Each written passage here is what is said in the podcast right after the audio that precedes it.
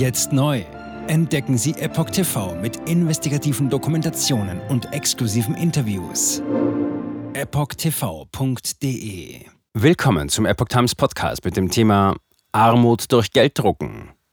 Gelddrucken. Kaufkraft um 83 Prozent niedriger als 1970. Ein Kommentar von Benjamin Mutlag vom 21. September 2023. Die Abkehr vom Goldstandard hat massive Auswirkungen. Die soziale Gerechtigkeit wurde seit 1971 immer weiter abgebaut. Die Staatsquote stieg. Medien sprechen zwar immer wieder von sozialer Ungerechtigkeit, aber sie lassen die Geldproduktion als mögliche Ursache außen vor. Viele Menschen setzen sich, zumeist mit guten Absichten und auf vielfältige Art und Weise, für soziale Gerechtigkeit und gesellschaftlichen Ausgleich ein.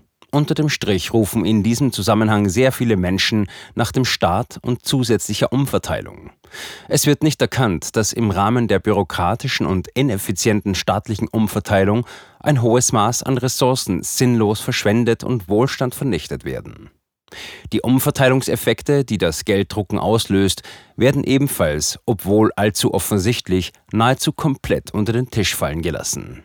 Würde man die geldsystemisch bedingte, sozial ungerechte monetäre Umverteilung beenden, wäre viel für eine leistungs- und auch sozial gerechtere Gesellschaft getan. 1971 Insolvenzverschleppung zu Lasten der unteren und mittleren Einkommensschichten. Am 15. August 1971 ist bekanntermaßen die Abkehr von der ohnehin nur auf dem Papier bestehenden Golddeckung durch den damaligen US-Präsidenten Nixon verkündet worden. Damals sollten für 35 US-Dollar eine Unze Gold als Deckung vorgehalten werden. Unter anderem die Kriege in Vietnam, Korea und auch die Sozialprogramme hatten massive Defizite im US-Staatshaushalt hervorgerufen. Es konnte in der Folge nicht genug Gold auf Basis der genannten Einlösungsrelationen vorgehalten werden. Insofern war die Ankündigung nichts anderes als ein Eingeständnis einer US-Staatspleite im formalen Goldstandard. Warum bezeichne ich diesen Goldstandard als formal? Der ursprüngliche Goldstandard wurde bereits im Jahr 1914 unmittelbar nach Gründung der amerikanischen Notenbank Fed abgeschafft. Die Abschaffung bezog sich seinerzeit auf die komplette westliche Welt. Die Kriegsfinanzierung des Ersten Weltkriegs ist als zentraler Grund anzuführen. Aus ersparten liquiden Mitteln wäre sowohl der genannte als auch die danach folgenden Kriege nicht oder nur für sehr kurze Zeit finanzierbar gewesen. Mit der Abkehr vom Goldstandard und der erleichterten Geldzugangsmöglichkeit der Staaten stieg nach 1914 auch der staatliche Anteil an der Wirtschaftsleistung, Staatsquote, sukzessive an. Diese empirische Beobachtung war in sämtlichen Ländern der westlichen Welt zu beobachten.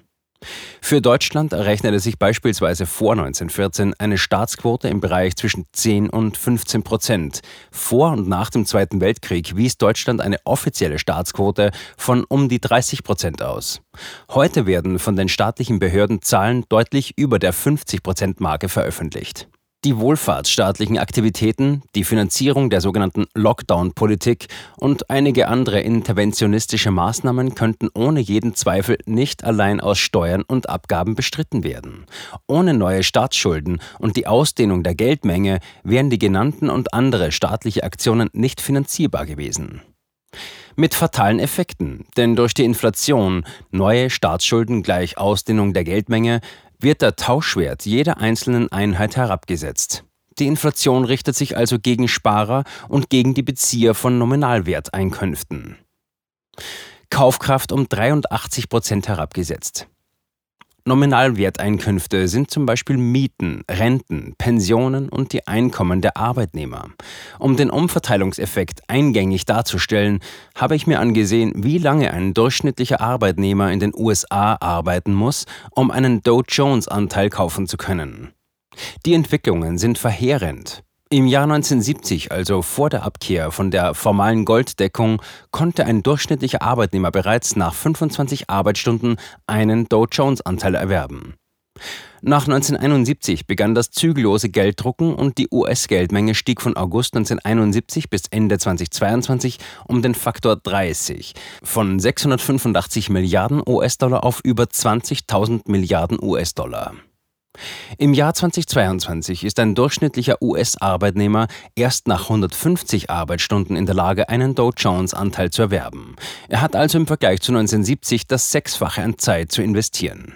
Anders gesagt, die Kaufkraft der durchschnittlichen Arbeitsleistung wurde, gerechnet in Aktienanteilen des Dow Jones Index, um 83,33 Prozent herabgesetzt. Gelddrucken schafft soziale Ungerechtigkeit. Die Kaufkraftminderungseffekte kommen schleichend daher. Die Menschen nehmen von den sich über viele Jahre erstreckenden Entwicklungen scheinbar kaum Notiz. Der beschriebene Vorgang lässt sich zudem auf sämtlichen Märkten für Vermögensgüter, Immobilien, Edelmetalle usw. So beobachten. Auch der sogenannte Gini-Index, auf dessen Basis die Gleich- und Ungleichverteilung von Vermögen und Einkommen errechnet wird, bestätigt die Datenlage.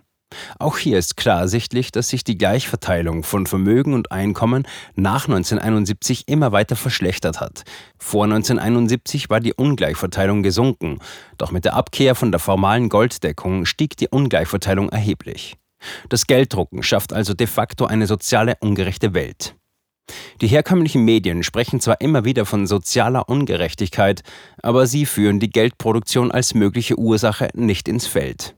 Die auftretenden Protagonisten fordern neue Umverteilungen, um die Symptome zu bekämpfen, aber den ursächlichen Gründen gehen sie in der Tiefe nicht auf den Grund. Diese Beobachtung ist auch für Gewerkschaften oder politische Parteien mit sozialer Ausrichtung zutreffend.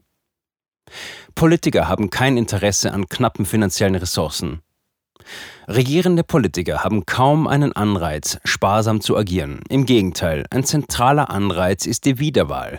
Diese hängt wesentlich von den Wahlversprechen und den vermeintlichen Wohltaten für die Bevölkerung ab.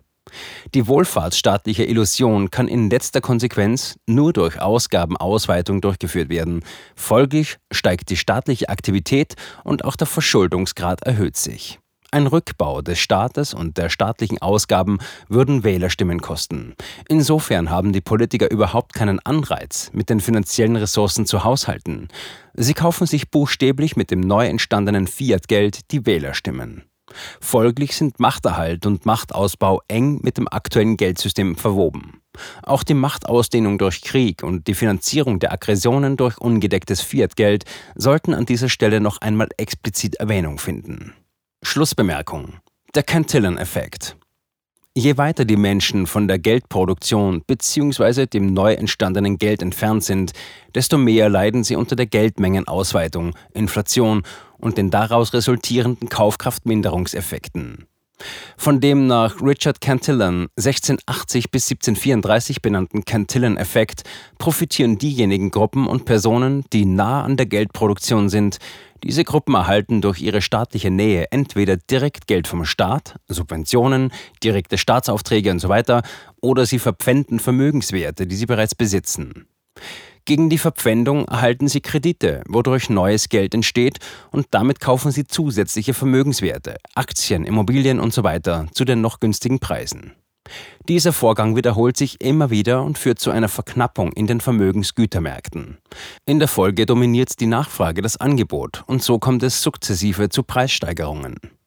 Löhne, Pensionen, Renten und Gehälter werden erst deutlich später und auch nicht zwingend im identischen Ausmaß der Preissteigerungen erhöht.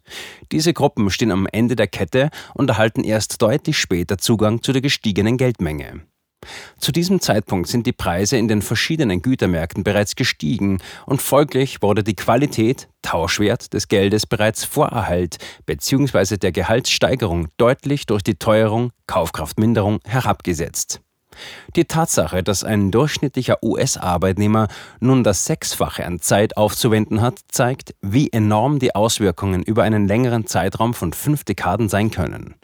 Die Profiteure dieser Entwicklung sind als finanzoligarchische Institutionen bekannt.